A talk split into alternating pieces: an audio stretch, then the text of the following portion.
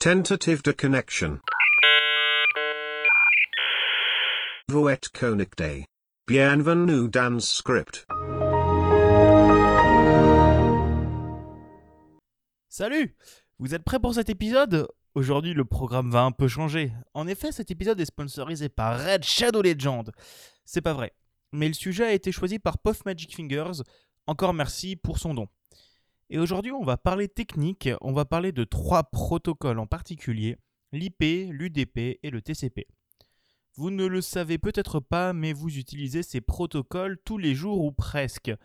On commencera par parler de la notion de protocole. Ensuite, ce sera au tour de l'IP. Après ça, on évoquera le protocole UDP, puisqu'il est plus simple à comprendre. Et on enchaînera par le TCP. Déjà, commençons à expliquer un peu qu'est-ce que c'est un protocole et pourquoi il est important d'en avoir. En gros, un protocole, c'est un ensemble de règles fixées pour permettre la transmission d'informations. La langue française est techniquement un protocole, puisqu'il existe des règles de tournure de phrases, la grammaire, et des règles sur comment doivent être écrites les informations, l'orthographe, etc. Et sans cette langue, on ne pourrait pas échanger d'informations entre nous. Eh bien, en informatique, c'est pareil. Pour pouvoir échanger entre programmes, logiciels ou autres, il faut bien des règles. Des règles sur comment encoder, décoder ou transmettre ce que l'on souhaite.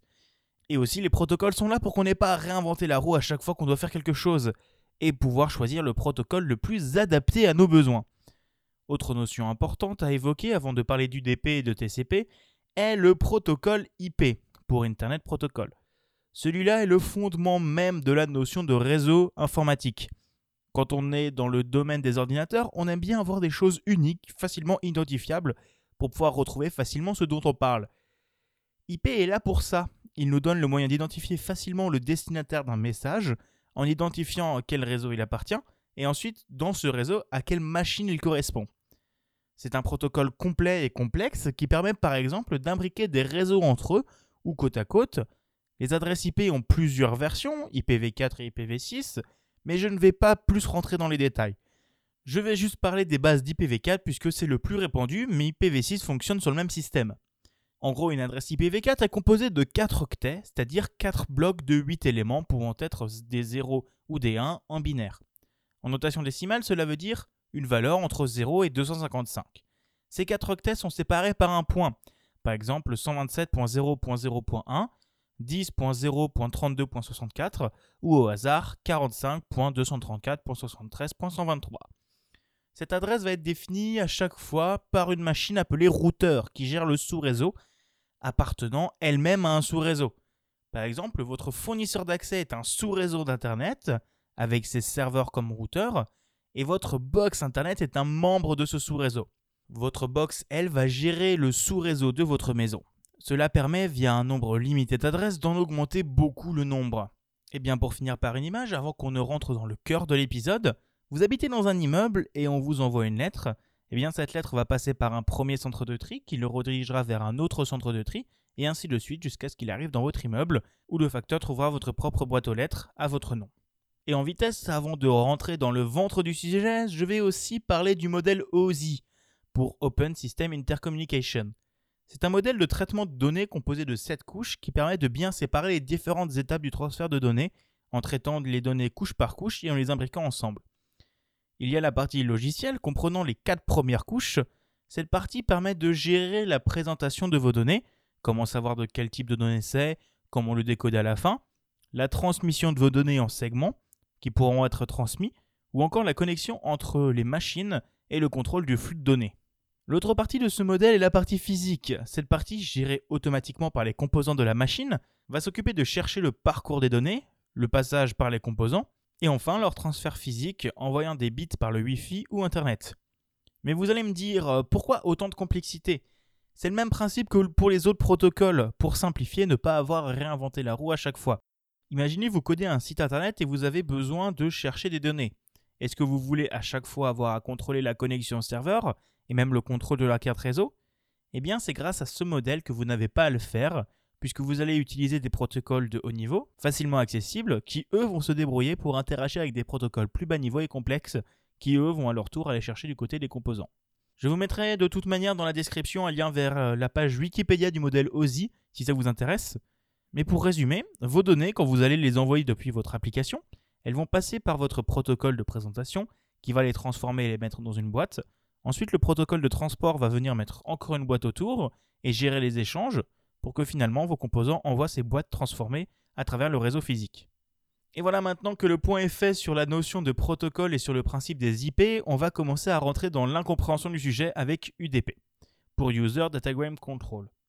L'UDP va se baser sur le protocole IP et arrive, tout comme TCP, à la couche 4 du modèle OSI, c'est-à-dire la partie transport. Il est considéré comme un protocole non fiable puisqu'il n'inclut aucune vérification de la bonne arrivée des données ou de leur ordre, mais c'est cette absence de vérification qui le rend plus rapide que des protocoles comme TCP. Il va donc surtout être utilisé pour de simples échanges à base de questions-réponses rapides, comme le principe des DNS. Sa rapidité d'action en fait aussi un protocole privilégié pour les systèmes de visio ou d'audioconférence par Internet, pour les gens en ligne ou pour tout ce qui est streaming en direct de vidéo ou d'audio. En effet, dans chacun de ces cas, si on perd quelques données, c'est pas grave, mais il faut que ça aille vite. C'est pour ça que le son ou l'image d'une visioconférence peut parfois avoir des coupures lorsque la connexion est mauvaise. Une partie des informations a été perdue au passage. Et enfin, le protocole UDP est utilisé quand on a besoin d'envoyer un message à plusieurs personnes, comme dans le cas d'un système de streaming audio ou en informatique avec un broadcast. Utilisant le protocole IP, le protocole UDP apporte à la communication entre les ordinateurs le système des ports, très utile puisqu'avec IP, votre ordinateur est identifié de manière unique, mais il faut aussi identifier l'application à laquelle on s'adresse. Et c'est là l'objectif des ports. Je crois que vous en avez déjà parlé, mais je vais refaire un point au cas où. Chaque port est associé à une application en particulier et est codé sur 16 bits, soit entre 0 et 65 535. Certains d'entre eux sont réservés, c'est-à-dire connus et reconnus pour une application en particulier, comme 80 pour tout ce qui est serveur web, 22 pour les connexions en SSH ou 53 pour les serveurs DNS. Donc à partir de là, vous pouvez spécifier en particulier à quelle application vous vous adressez. Pour reprendre mon image d'avant, avec l'immeuble, maintenant le facteur c'est exactement à quel appartement vous emmenez la lettre, mais aussi à quelle personne et dans quelle pièce. Maintenant, parlons un peu du fonctionnement technique de l'UDP. Vous allez voir, c'est plutôt simple. On va avoir un émetteur et un récepteur. L'émetteur va envoyer un message au récepteur. On va commencer de deux côtés par créer un socket, c'est-à-dire le programme qui va gérer ces échanges, auquel on va associer l'adresse à laquelle on souhaite envoyer le message. Du côté du récepteur, on va alors dire le port qu'il va falloir écouter.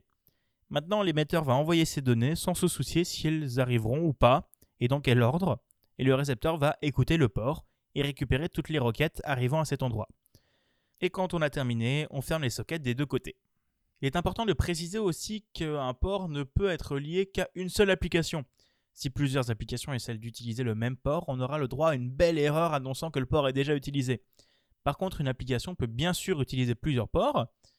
Et information supplémentaire, un port représente une file d'attente, dans laquelle vont être placés les messages qui arrivent, s'il y a de la place dedans. Si le port n'est pas ouvert, alors le message entrant va être détruit et un message va être renvoyé à l'émetteur. S'il n'y a plus de place, il va juste être détruit. Le programme récepteur va simplement lire les paquets les uns après les autres, pour mettre en place un système de requêtes avec réponse, chacun des programmes va ouvrir un port à l'écoute et envoyer ou recevoir des requêtes à tour de rôle.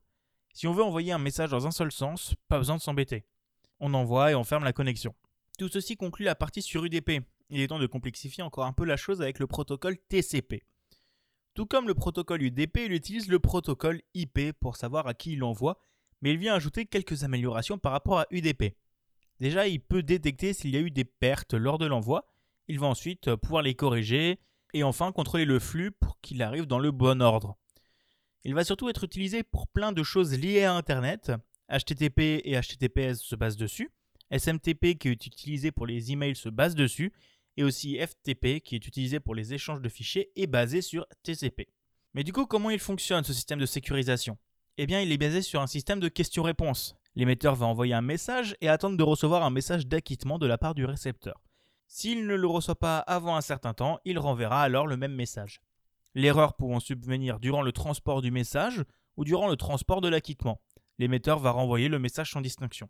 C'est pour ça que dans chaque message est présent le numéro du segment du message et quand le récepteur renverra l'acquittement, l'émetteur transmettra le prochain segment attendu. Mais vous allez me dire, attendre de recevoir à chaque fois l'acquittement, ça ne doit pas être super efficace. Et je vous répondrai, bah oui, bien sûr que oui. C'est pour ça qu'il existe le principe de fenêtre glissante de transmission. En gros, l'émetteur ne va pas envoyer juste un segment à la fois, mais plusieurs segments de la taille de la fenêtre, en gros. Donc si notre taille de fenêtre est de 3, l'émetteur va envoyer 3 segments et attendre de recevoir les confirmations. Mais la petite invention, c'est qu'il ne va pas attendre les 3 confirmations, mais attendre de recevoir la première, puis envoyer le segment 4. Si il reçoit juste la confirmation pour le 2 et le 3, il va réessayer le 1, et quand celui-ci sera confirmé, il passera de suite au segment 4, 5, 6. C'est très inventif et très efficace. Mais là, on parle d'envoi de messages, mais on n'a pas encore parlé de comment se faisait la connexion et la déconnexion. Et oui, parce que par rapport à l'UDP qui est sans connexion, là, nous sommes avec une connexion obligatoire. Il y a donc des méthodes précises à mettre en place. On va tout d'abord faire comme l'UDP et mettre le récepteur en écoute passive sur le port. L'émetteur va envoyer un premier signal de synchronisation qui va demander au serveur d'établir la connexion, ce à quoi le récepteur va répondre par un signal d'acquittement et de synchronisation. Et enfin, l'émetteur va renvoyer un signal d'acquittement à la suite duquel la connexion sera effectivement établie. Au niveau de la déconnexion, c'est tout aussi compliqué. L'émetteur va commencer par envoyer un signal demandant la fin de la connexion, signal auquel va répondre le récepteur par un signal d'acquittement. Quand l'émetteur reçoit ce signal, il sait qu'il ne doit plus envoyer de message puisque le récepteur ne va pas tarder à couper la connexion. Après un petit moment, qui laisse le temps à des derniers messages d'arriver, l'émetteur va envoyer un signal de fin auquel le récepteur va répondre par un signal d'acquittement. Et voilà, la connexion est coupée. Comme vous aurez pu le remarquer, le protocole TCP est bien plus compliqué, mais c'est cette complexité qui le rend beaucoup plus sûr au niveau des transports de données. Durant cet épisode, j'ai pas mal survolé certaines choses, comme les explications techniques des trams en bit à bit, ou certains problèmes liés au TCP, comme le syndrome de la fenêtre stupide. C'était fait exprès puisque c'est le genre de choses techniques qui peuvent vraiment perdre les gens, surtout sur un format exclusivement audio. Pour conclure cet épisode, j'aimerais aussi rappeler quelque chose. Les protocoles qu'on a vus là, il y a peu de chances que vous les manipuliez directement comme ça, à la main. En effet, soit vous allez juste choisir un protocole de présentation, plus simple à utiliser, et qui lui tout seul va choisir ce protocole de transport, soit vous allez utiliser des bibliothèques qui font ça tout seul. Il y a seulement dans quelques langages de bas niveau, comme le C, où on fait vraiment ça à la main. Mais pour le faire comme ça, c'est soit que t'es maso, soit par principe pédagogique. En tout cas, j'espère que cet épisode vous aura plu et intéressé. Je me suis moins attardé sur l'histoire pour laisser de la place au côté technique. Je vous laisse comme d'habitude mes sources en description, et en parlant de sources, je voudrais remercier mon